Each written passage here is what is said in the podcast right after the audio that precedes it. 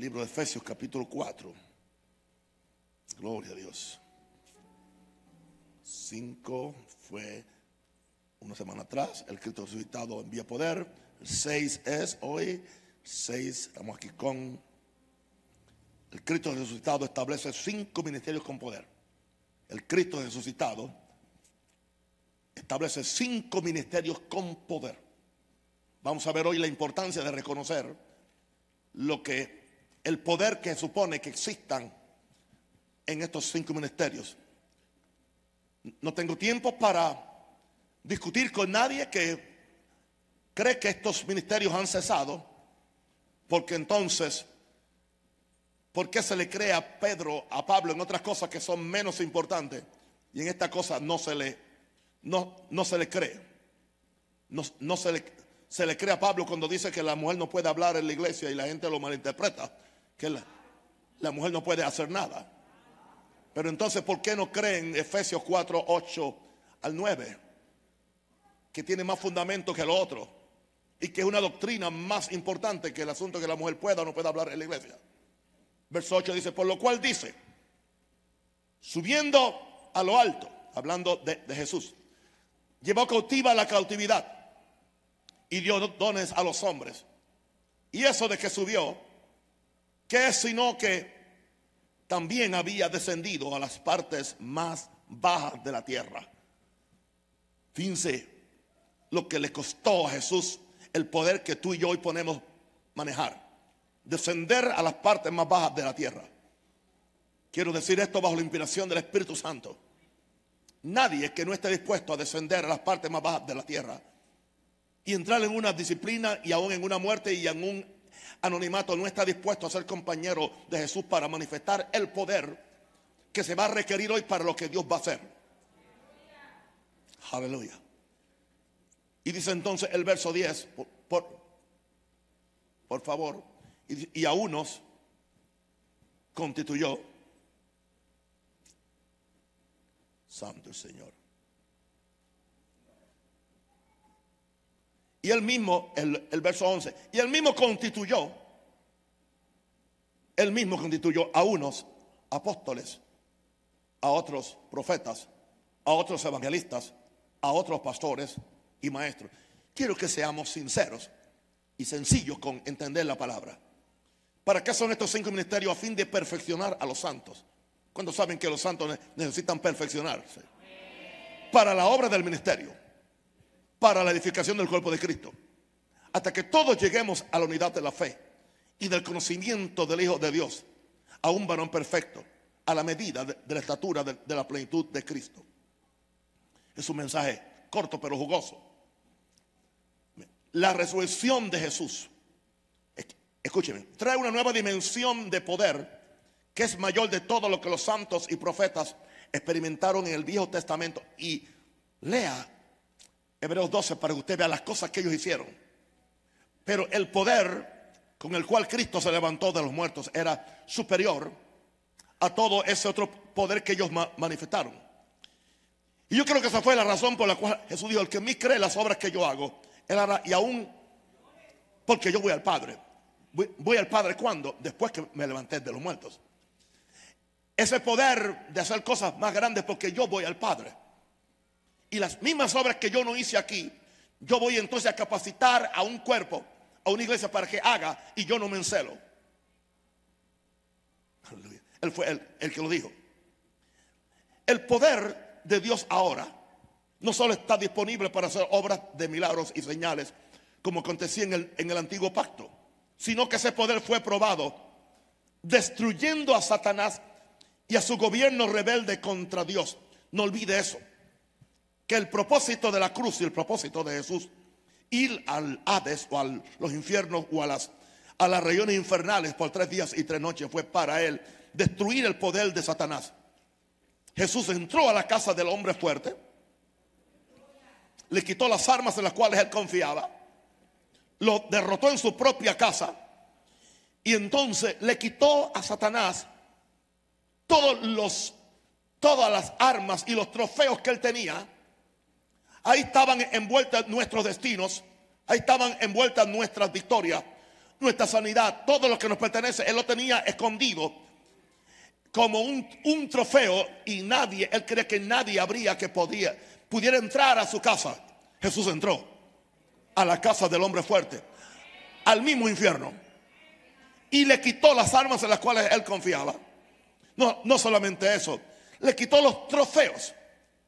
Así que Él, todo lo que el diablo te, había dicho que, tú habías perdido, Jesús vino y, y lo conquistó para ti.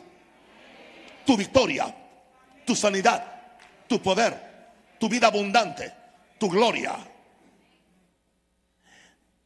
Ahora, el verdadero, el poder de un verdadero bautismo del Espíritu Santo viene para destruir las obras del diablo. No le podemos tener miedo a un tipo derrotado, despojado, reducido la impotencia por Jesús y por su sangre.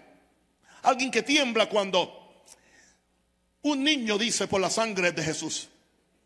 Imagínense cuando lo dice un hombre de, de Dios lleno del poder de Dios. Así que este bautismo ahora viene para cambiar al hombre de un ser humano en un ser divino. ¿Sabe cuál es el problema con la iglesia? Aún cree que siendo salvo simplemente lo que lo único que sucede es que nos escriben el nombre en el libro de la vida, pero acá abajo estamos eh, estamos escritos en el libro de Cheo. En la lista de Cheo. Porque es solamente un romanticismo doctrinal. Oh, mi nombre está escrito en el libro de la vida. ¿Y qué significa eso? Eso significa mucho, que tu nombre está escrito en el libro de, la vida. Indica que te reconocen en el cielo. Como un ciudadano legal del reino de los cielos. Con una identidad diferente. El cielo no te ve como un ser humano salvo. El cielo te ve ahora como un ser divino. Diga, soy un ser divino. Aleluya. ¿No se siente bien eso? Soy un ser divino. ¿Con qué autoridad? Ahora somos hijos de Dios. Hijo de gato es gato. Hijo de perro es perro. Hijo de Dios es Dios.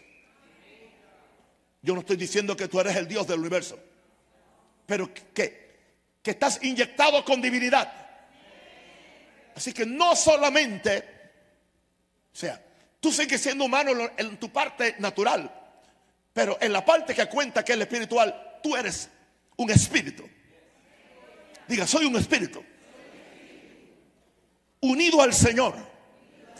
Y el que se une al Señor es un espíritu con Él. Ahora, eso no, no tiene límites. Mientras más tú cultivas esa unidad y cultivas esa relación, no hay límites. De forma que tu humanidad empiece a desaparecer y la divinidad de Jesús empieza a aparecer y a manifestar. Porque Dios tiene una gran obra que hacer en esta tierra. Y con una iglesia débil, anémica, cansada, no lo puede hacer. Se va a requerir un ejército de gente que sepa la autoridad que tiene y el poder que tienen del Espíritu Santo de Dios. Bendito el nombre del Señor. Como dice la Biblia en Ezequiel, bendita la gloria del Señor. Aleluya. Así que, y este bautismo viene para empoderar una iglesia que imponga el gobierno de Dios en la tierra. Que imponga, tú tienes que imponer el gobierno de Dios en tu casa. Esto no es que te vas a volver un, un machista, no. Yo no dije el gobierno sobre tu esposa, sino el gobierno sobre todo demonio asignado. Quiero decirte algo, Dios tiene un ángel asignado a cada, a cada persona un ángel por lo menos asignado a cada iglesia, un ángel asignado a, cada país, a cada familia. Pero Satanás también tiene sus príncipes y sus principados asignados para hacernos la vida imposible.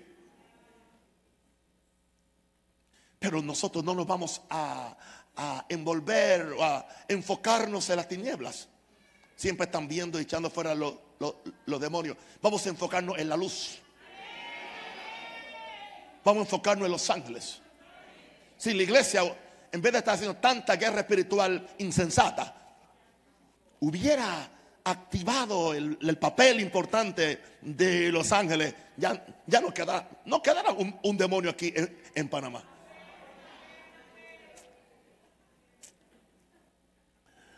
Ahora, vamos a ver que Cristo dio los dones.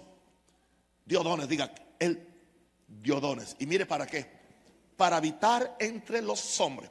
En Efesios 4, 8 al 9 dice, por lo cual dice, hab- hablando de, Jesús, subiendo a lo alto, llevó cautiva la cautividad. Está hablando de los, posiblemente de los espíritus de los santos que no podían subir al cielo hasta que eh, fueran rescatados y redimidos por la sangre de Jesús. Estaban en lo que se conoce como el seno de Abraham. O ese seno de, de Abraham fue completamente transportado al cielo. Existe, se llama el paraíso, está en el cielo. Así que Jesús, después que hubo cumplido su sacrificio y su sacrificio fue aceptado por Dios, dice, subiendo a lo alto, llevó, cautiva la cautividad y dio dones a los hombres. Dio regalos a los hombres. Y vamos a ver cuáles son estos, estos regalos.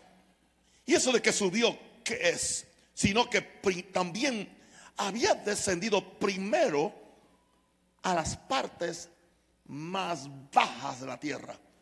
¿Cuál es la parte más baja de la tierra? El infierno. El Hades le llama, se, le, llamaba en la, cultura, en la cultura, en la cultura griega, en la cultura hebrea se, se le llamaba el Sheol.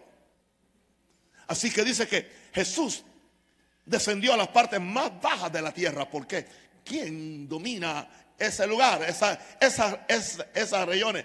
Satanás y su gobierno. Ahora, Pablo habla de la realidad que Cristo descendió a las partes más bajas de la tierra. El Hades, que también se le llama el lugar de los muertos. Pedro confirma esto en Hechos 2, 31, 32. El, el mensaje del- de hoy es muy, muy fuerte, ok. Es carne, o sea, no es chicha panameña. Hechos 2, 31, 32. Diga aleluya. ¿Cuántos aman al gringo? Gloria a Dios. Hechos 2.31. Vi- Viéndolo antes. Mire lo que dice Pedro.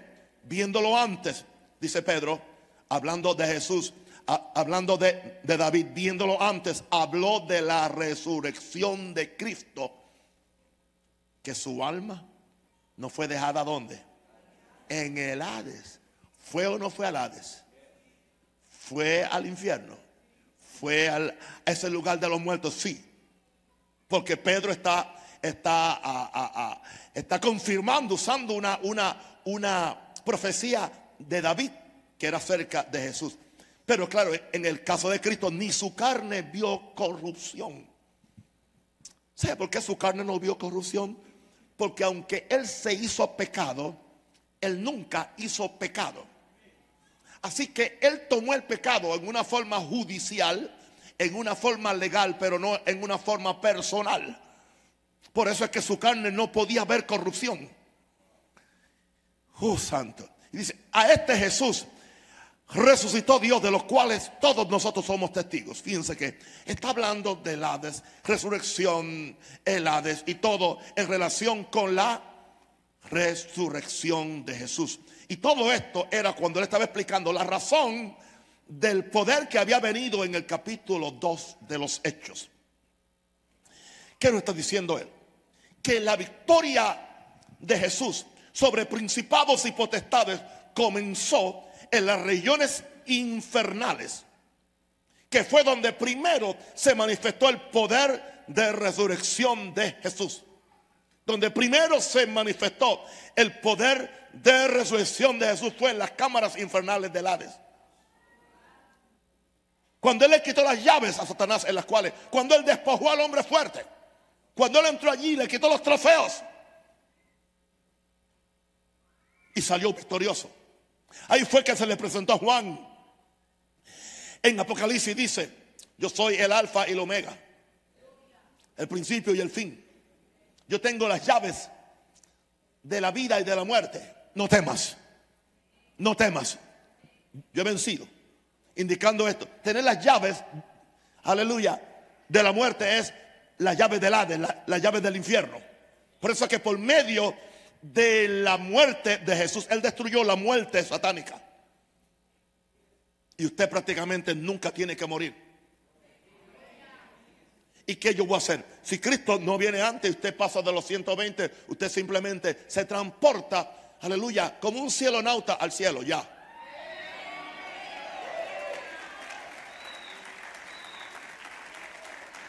Esto indica que usted puede darse unos viajecitos antes a ver su casa. Pero claro, tiene que creerlo. Ah, yo no creo eso. No. Dice, buscar primeramente el reino de Dios y su justicia. No, yo no creo eso. Ah, poner la mira en las cosas de arriba. No, yo no creo eso. Ah, poniendo la mira en las cosas que no se ven. Aleluya. O mirando las cosas que no se ven. Hay una diferencia entre mirar y ver. Tú miras para entrar a algo. Tú lo ves como algo casual. Aleluya. Amén. Yo vi a muchas chicas, pero yo miré a Minerva.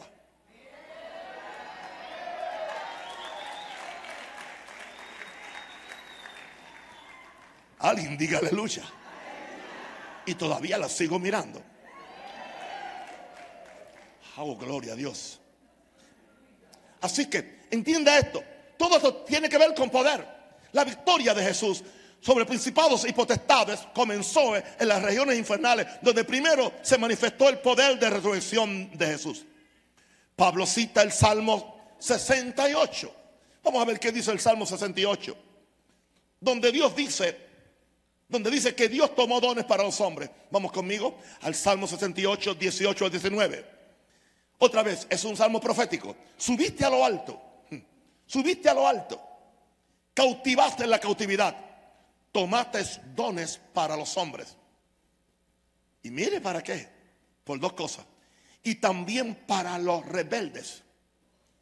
Sea, los cinco ministerios necesitamos esos dones o ese poder para poder bregar con los rebeldes. ¿Y para qué son estos dones?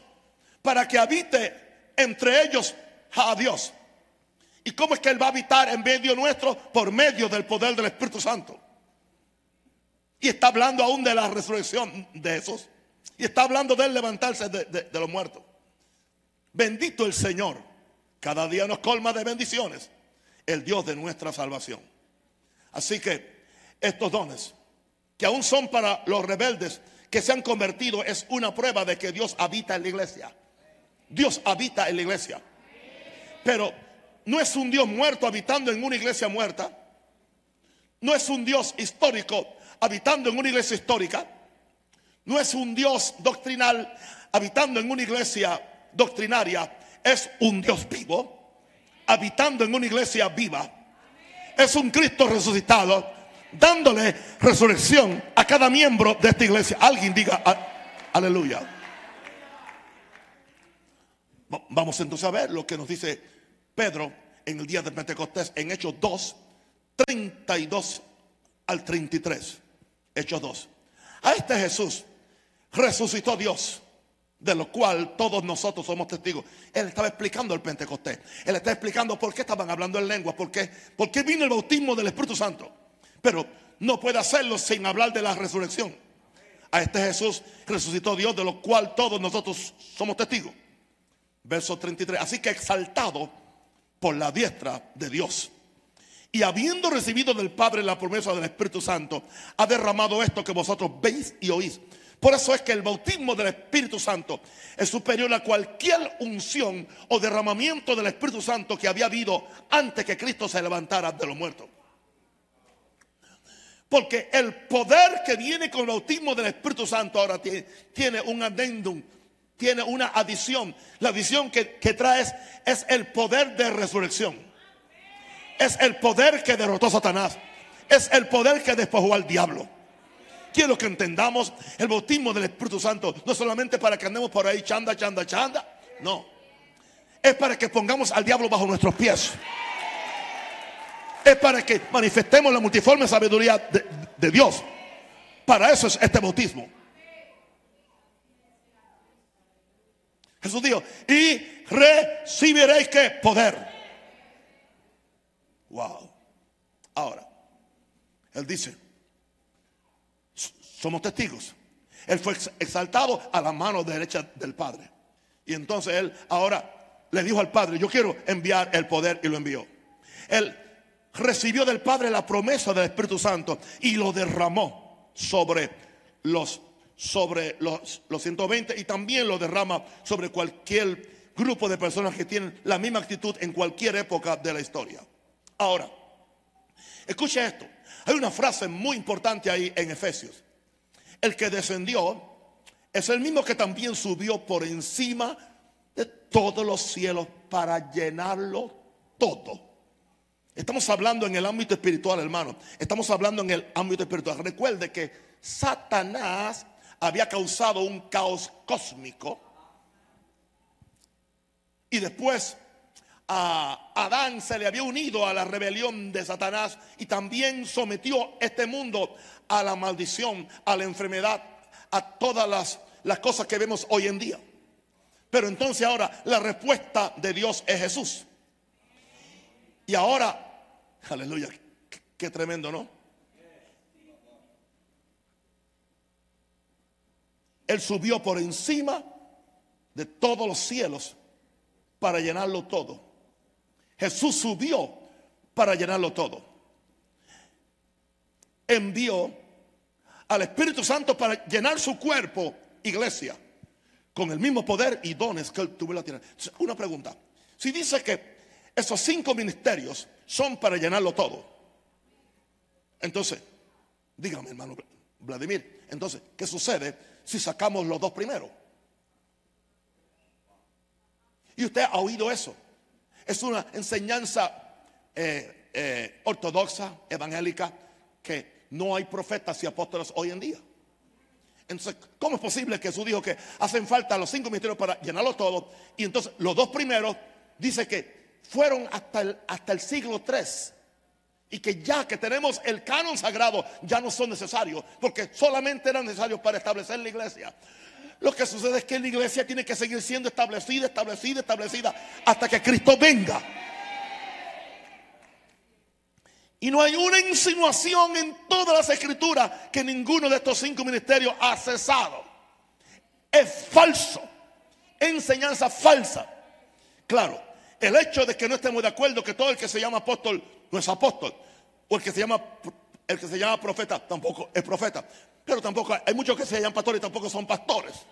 O evangelistas o maestros.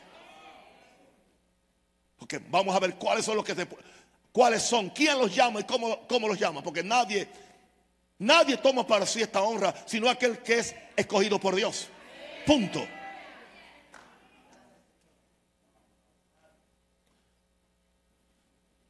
Jesús subió para llenar todo. Efesios 4:10. El que descendió es el mismo que también subió por encima de todos los cielos para llenarlo todo.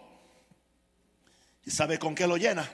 Con su poder, pero también lo llena con la operación responsable de los cinco ministerios, operando en el poder del Espíritu Santo para prepararle una iglesia santa, sin mancha y sin arruga, que, que, también capacite a la gente para que cada uno también pueda ayudarle a estos cinco ministerios a llenarlo todo, porque es el plan de Dios. Los cinco ministerios por sí mismos no pueden hacerlo, por eso dice que los cinco ministerios son para, para perfeccionar a los santos, para que entonces los santos hagan la obra del ministerio. Ahora, Efesios 1:22 dice, y sometió todas las cosas bajo sus pies y lo dio por cabeza sobre todas las cosas de la iglesia, la cual es su cuerpo. La plenitud de aquel que todo lo llena en todo. En otras palabras, la iglesia no podrá llenarlo todo en todo hasta que ella se, hasta que ella se deje llenar de todo en todo. ¿Y de qué es que se va a llenar? La iglesia se va a llenar de Jesús. Se, se va a llenar del Espíritu Santo. Se va a llenar del reino. Se va a llenar de la eternidad se va a llenar de la gloria de Dios para que entonces la iglesia pueda venir al mundo y llenarlo todo en todo. Las iglesias son responsables de haber dejado vacíos en, los lugares. No podemos tener una iglesia inactiva o pasiva o simplemente doctrinal o emocional. Aún a nosotros nos falta demasiado y estamos haciendo lo que podemos, pero Dios nos va a revelar. Dios nos va a ayudar. Porque nuestro corazón es recto y queremos hacer lo mejor. No hemos llegado, nunca hemos dicho que, tenemos, aleluya, todo el Evangelio. No, no, no, no, no. Pero por ahí vamos, buscando a Dios, olvidando lo que queda atrás. Una pregunta, ¿de qué nos vale gloriarnos que un país tenga 40% de cristianos y el crimen sigue igual? Los pobres siguen peor. El sistema político sigue peor. Entonces, ¿qué sucedió con la sal de la tierra? ¿Qué sucedió con la luz del mundo? No hemos hecho el trabajo. Y no estamos hablando que nos envolvamos en la gestión política, eso no es. Porque enseguida la gente lo toma como una excusa para envolverse en la gestión política. Una pregunta, ¿cómo una iglesia que ha fracasado en la gestión espiritual ahora va a tratar de entrar en la gestión política? Una pregunta, ¿cómo es posible que, que, se quiere sacar y que la corrupción de la casa presidencial cuando hay corrupción en la casa de Dios? Primero saquemos la corrupción de la casa de Dios para que entonces la casa presidencial se interese en nosotros. Nos respete, nos respete, nos respete. Aleluya. Y hasta nos tema. Porque sabe que, que, estamos operando en el poder del reino de Dios. Que sepan los políticos que no podemos ser comprados, ni confundidos, ni amedrentados. Porque estamos aquí solamente por el reino de Dios. Estamos aquí llevando el reino de Dios preparándonos para una eternidad.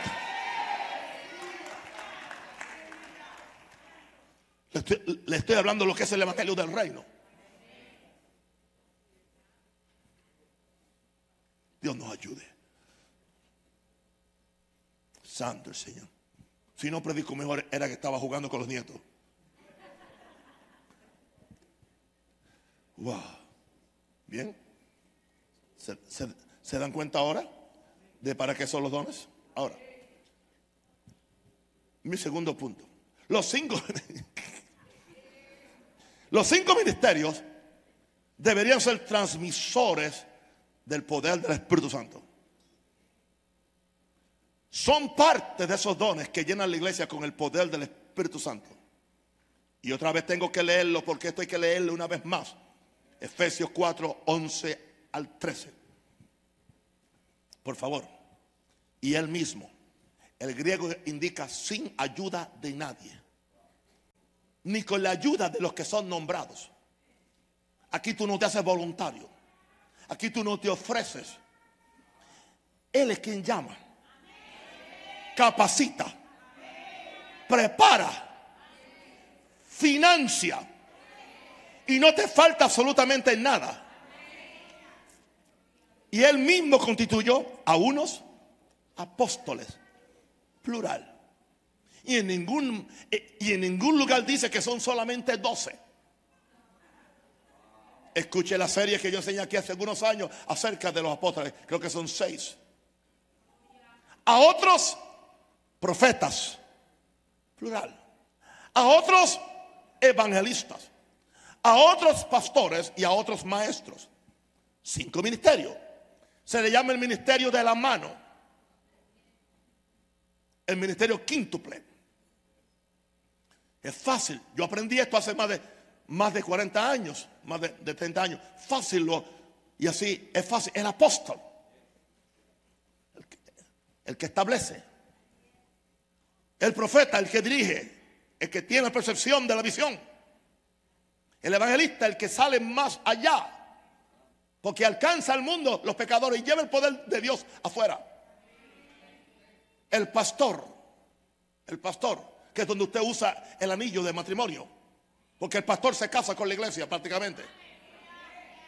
Y el último es cuál? El maestro.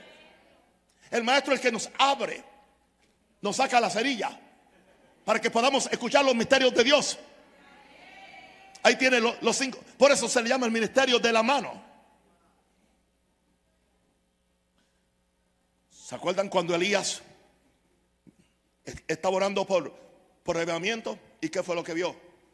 Una pequeña mano.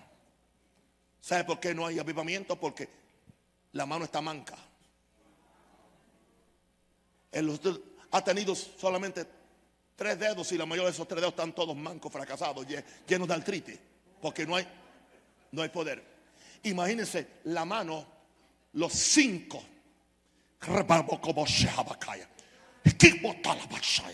Imagínense los cinco con el mismo poder que levantó a Cristo de los muertos, siendo un don, un regalo del cielo. Y reconociendo a esos hombres que son la encarnación de la resurrección de Jesús para la iglesia. Y que tienen la responsabilidad de llevar la iglesia a la perfección. Imagínense si entendiéramos, es un asunto de títulos.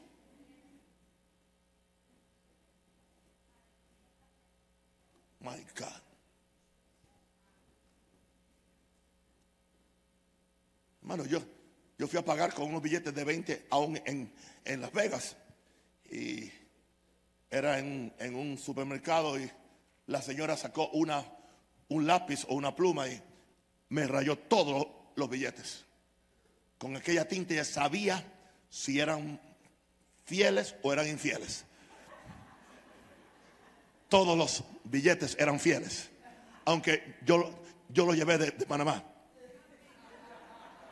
Eran buenos. Pero ¿cuántos billetes falsos hay por ahí? ¿Cuántos ministerios falsos hay? Imagínense que, que Jesús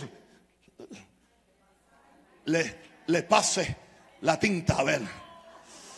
No, no, no. Fuera. No os conozco. No os conozco. Apartados de mí. Hacedores de maldad. Ahora, ¿qué dice? Que estos cinco ministerios son para perfeccionar a los santos, verso 12, para la obra del ministerio, para que edifiquen el cuerpo, la iglesia, no para destruir a nadie.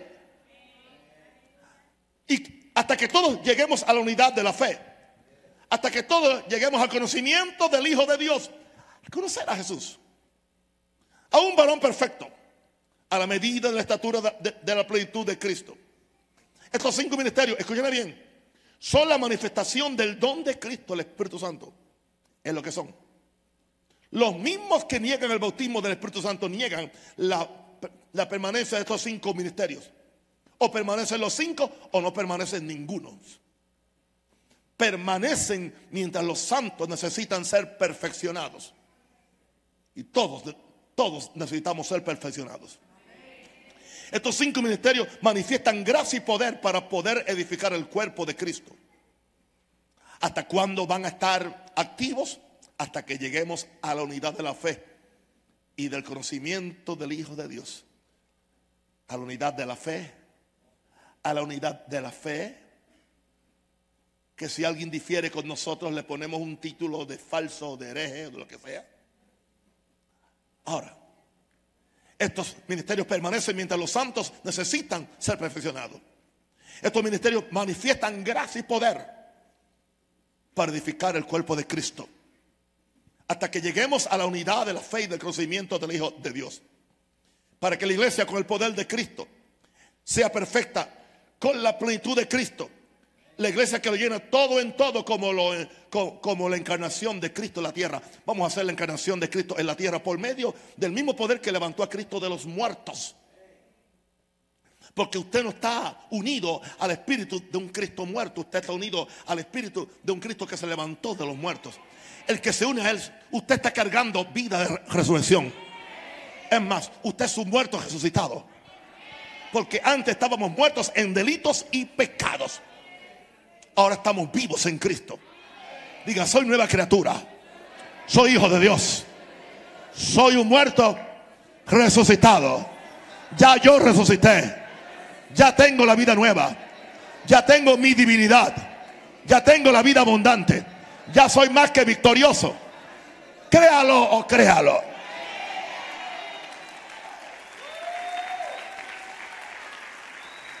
Alguien diga aleluya.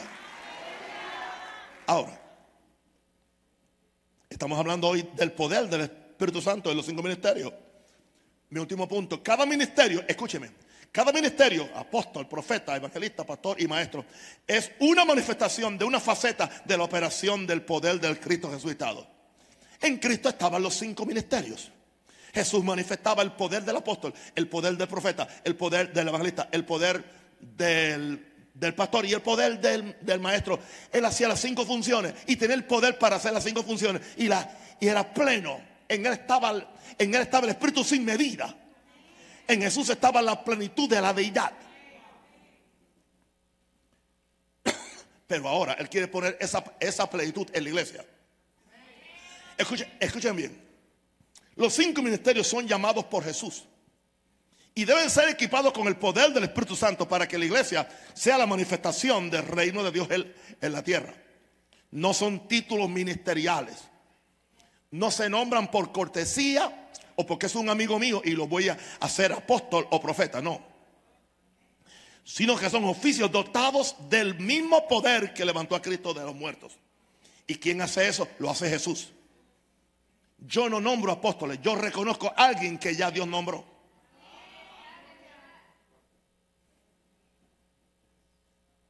Yo puedo echarle un barril de aceite a 100 hombres y si Dios no nombró a nadie, gasté el aceite. Porque el aceite no hace apóstoles ni, ni pastores. Dice que él mismo, él mismo, él mismo Jesús, el Cristo resucitado con su poder. Y toda persona que es llamada por él va a tener el poder del Espíritu Santo y tendrá una sed, tendrá una eterna insatisfacción por agradar a aquel que lo tomó por soldado.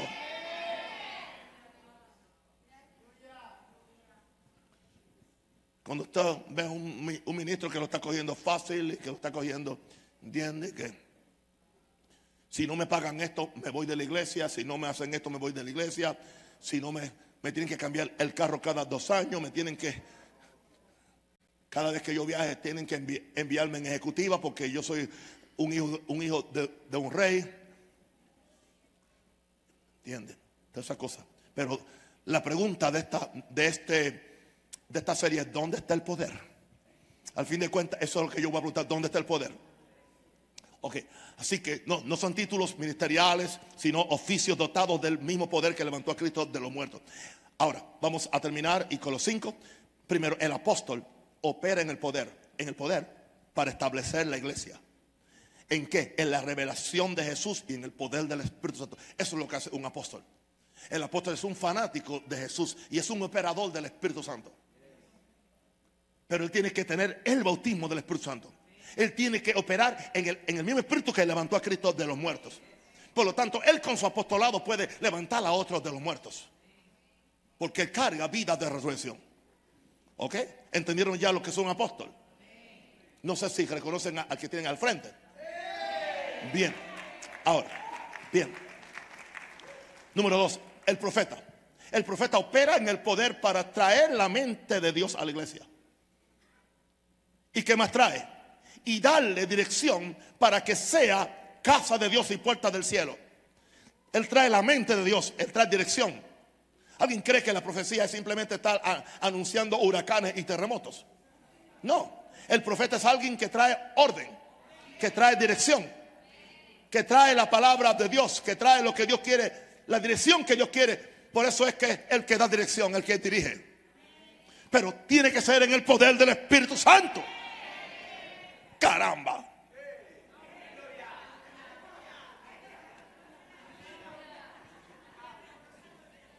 Yo no estoy diciendo de profetos, que no son ni fetos. Hablo de profeta. Sí que hacen falta. Número tres, el evangelista. El evangelista, ¿qué hace? Opera en el poder para alimentar, para, perdón, opera en el poder para traer señales y milagros para atraer a los pecadores hacia Cristo y para que la iglesia se forme. ¿Sabe que le diga algo? El púlpito favorito del evangelista no es este, es la calle.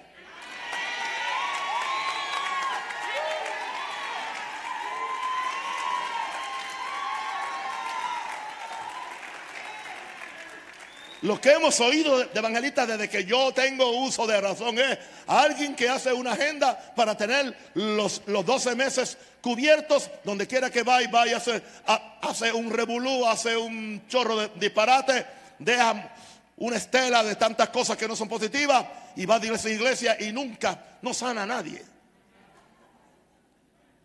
nunca va, nunca va afuera. Pero el evangelista bíblico es el que va afuera. Y va con señales, maravillas y milagros. Un evangelista, y se le llama, e, era Felipe, el evangelista Felipe, que era un diácono. Interesante, escucha esto, los hombres lo reconocieron como diácono, Dios lo reconoció como evangelista. Y muchas veces los hombres quizás no vemos lo que tú eres, porque en parte conocemos y en parte profetizamos. Pero él no, él no tuvo una raíz de amargura contra Pedro y contra los apóstoles. Él simplemente se fue, hizo, eh, hizo un tremendo revolú de milagros allá en Samaria. Y lo habían puesto a servirle mesas a viejas malcriadas que están peleando las griegas con las hebreas. Porque a ellas le dan más que lo que nos dan a nosotros. Él estaba en todos esos bochinches entre las viejas. Y de allí salió a Samaria, donde hizo un avivamiento. Y se le llama el evangelista. Felipe el evangelista. Y tenía unas hijas que eran profetizas. Creo que cinco hijas que profetizaban. Aleluya. Eso indica que tenía una, una vida en el hogar. Que es el mejor testimonio tuyo en la casa. No es lo que tú haces afuera.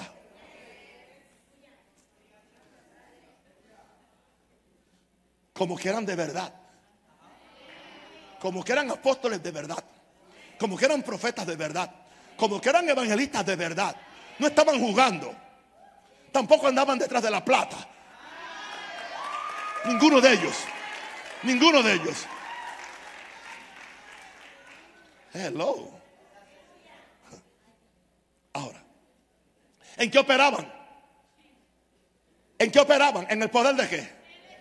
De resurrección. Ahora, ¿y qué del pastor? No, pero el pastor es un ministerio residente, un ministerio eh, quieto. No, pero el pastor es muy importante. Porque el pastor es quien está atado, está casado con la iglesia. Porque muchas veces el, apóstol viene y se va, viene, establece y se va. El profeta viene y dirige. El evangelista viene y trae los pecadores o entrena a la gente cómo, cómo ganar los pecadores. Pero el pastor es, quien se queda ahí. Es, quien tiene que cambiarle los, los, los trapos sucios a las ovejitas. O a niños de 50 años que aún no saben limpiarse. Qué cosa más, más terrible, ¿verdad? cambiar el pañal a un niño de 50 años. Estamos hablando espiritualmente hablando. Imagínense, imagínense. Nosotros teníamos, eran cuatro niños y yo no sé a qué hora empezaba dos horas antes a entrenarlo y, los, cambiaba y después que estaban cambiados, listos para irnos, de repente, mm, algo aquí no huele bien. Y si a Minerva se hizo, se hizo. Y siempre se, se hacían en el tiempo imprevisto. Pues hay muchos hermanitos que también se hacen en el tiempo imprevisto. Pero entonces el pastor es amoroso. El pastor ama a las ovejas. El pastor no las golpea el pastor las ayuda, el pastor las, levanta. Pero esto es poder. Hermano, se requiere más poder para uno taparse la boca y no hacer un disparate que para sanar un cáncer. Porque si te ofenden a ti y tú, te callas la, la, boca, eso es poder. El hombre que controla su espíritu tiene poder. Y la mujer que controla su espíritu tiene siete veces poder.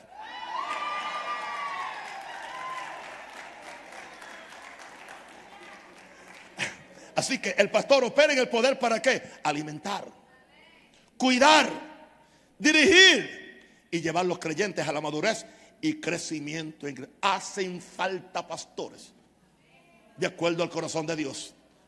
¿Qué estoy haciendo yo esta noche? Alimentándolos, cuidándolos, cuidándolos de los, de los malos obreros, de los falsos profetas, cuidándolos del lobo.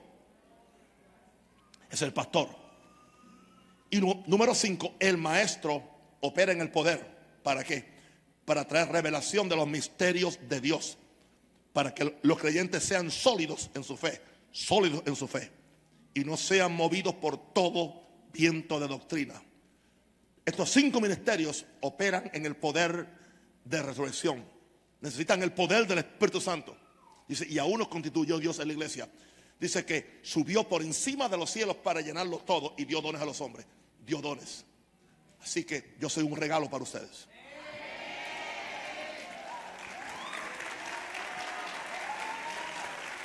Pastor, Pastor Vladimir es un regalo para ustedes. Somos regalos de Dios. ¿Alguien dice aleluya?